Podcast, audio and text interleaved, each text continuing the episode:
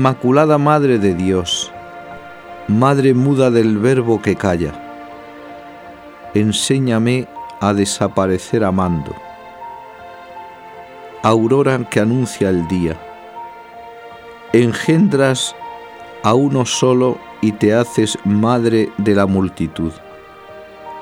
Madre de la unidad, intercede por nosotros.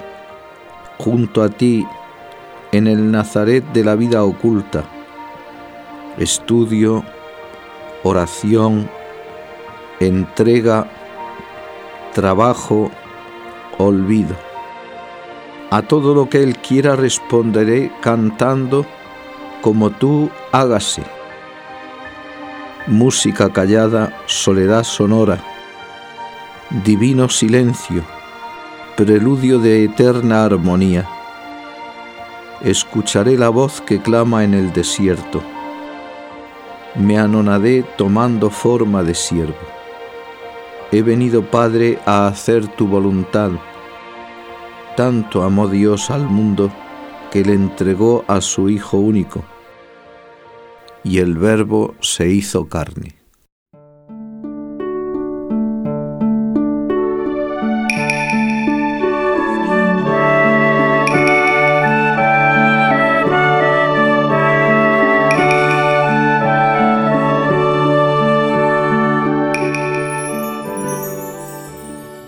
Sabed que hoy vendrá el Señor y nos salvará, y mañana veremos su gloria. Dice Jean Galó que no puede tener el Padre amor de complacencia por el hombre por la huella del pecado. No podía tener un amor de complacencia. Tendría solamente un amor de misericordia y de ternura. Se ha hecho Dios hombre, amor de misericordia, tenemos la vida divina. Ya el Padre nos ama con amor de complacencia porque ve en nosotros al Verbo encarnado. En Él estamos injertados. En nuestras almas está la Trinidad de Dios amándose. Qué ajenos estamos a todo esto. Sin embargo, nosotros hemos de responder a ese mandato de amar a Dios con todo el corazón, con toda el alma, con todas nuestras fuerzas, dejándonos amar. Ese es el misterio de la encarnación. Eso es lo que contemplamos en la Virgen en estos días, partiendo de Nazaret a Belén, sentada en un asnillo como la coloca San Ignacio, considerando la longura, la anchura, y si llano o si por valles, o cuesta sea el tal camino.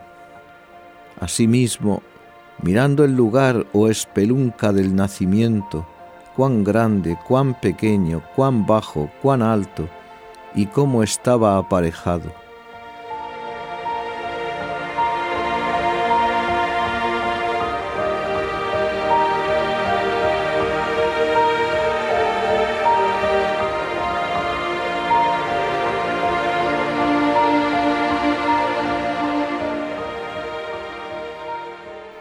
ver a la Virgen llena de Dios, endiosada, dejándose llevar.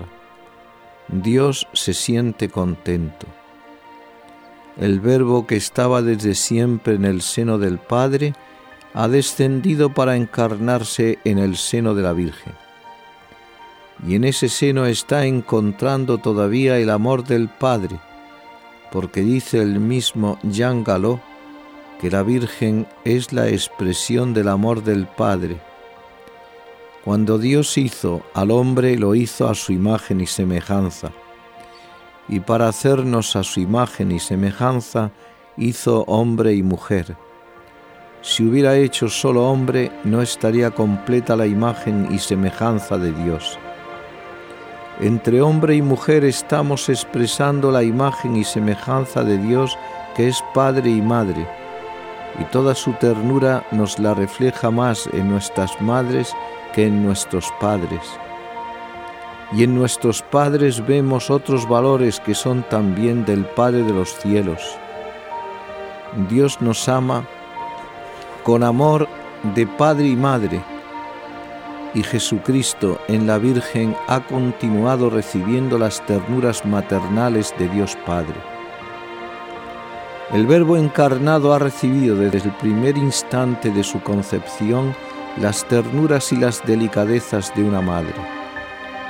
Muchos de los gestos de Jesús, al expresar su misericordia, no solamente reflejan la misericordia del Padre, sino que reflejan también toda la ternura que ha recibido de una madre. Dios quiere hacer esas maravillas con cada uno de nosotros, sin que lo advirtamos, sin que nos demos cuenta se está realizando ese misterio. Contemplemos a la Virgen que adora, ama y espera, y en cada uno de nosotros Jesucristo adora, ama y espera.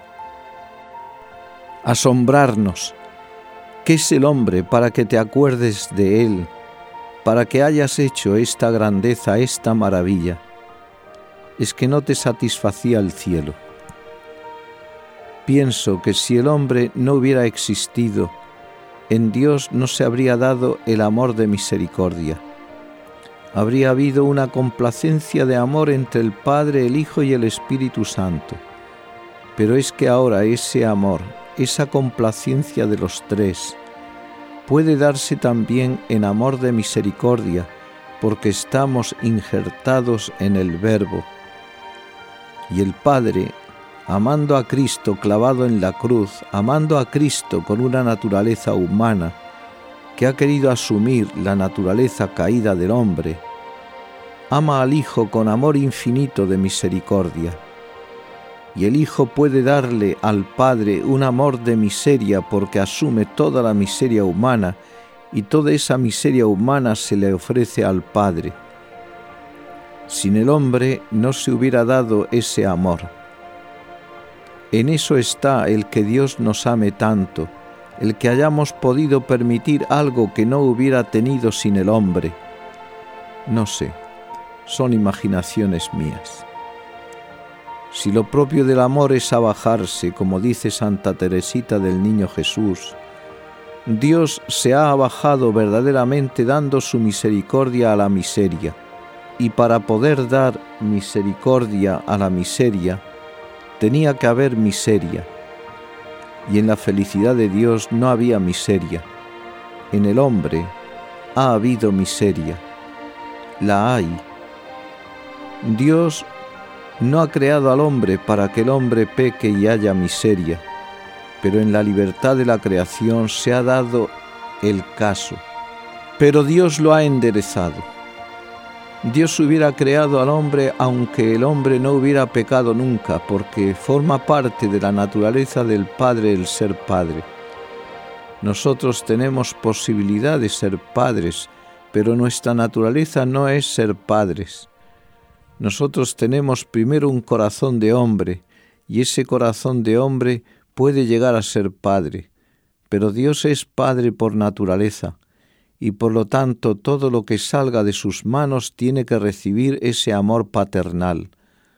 Dios hubiera creado al hombre y hubiera amado al hombre como una criatura suya, pero no hubiera sido hijo suyo como es el Verbo engendrado del Padre, sino una criatura creada y aun entonces el Verbo se hubiera hecho carne también, pero no para redimirnos, sino para injertarnos y darnos así la filiación divina que el Padre necesita dar, porque su amor es amor de Padre.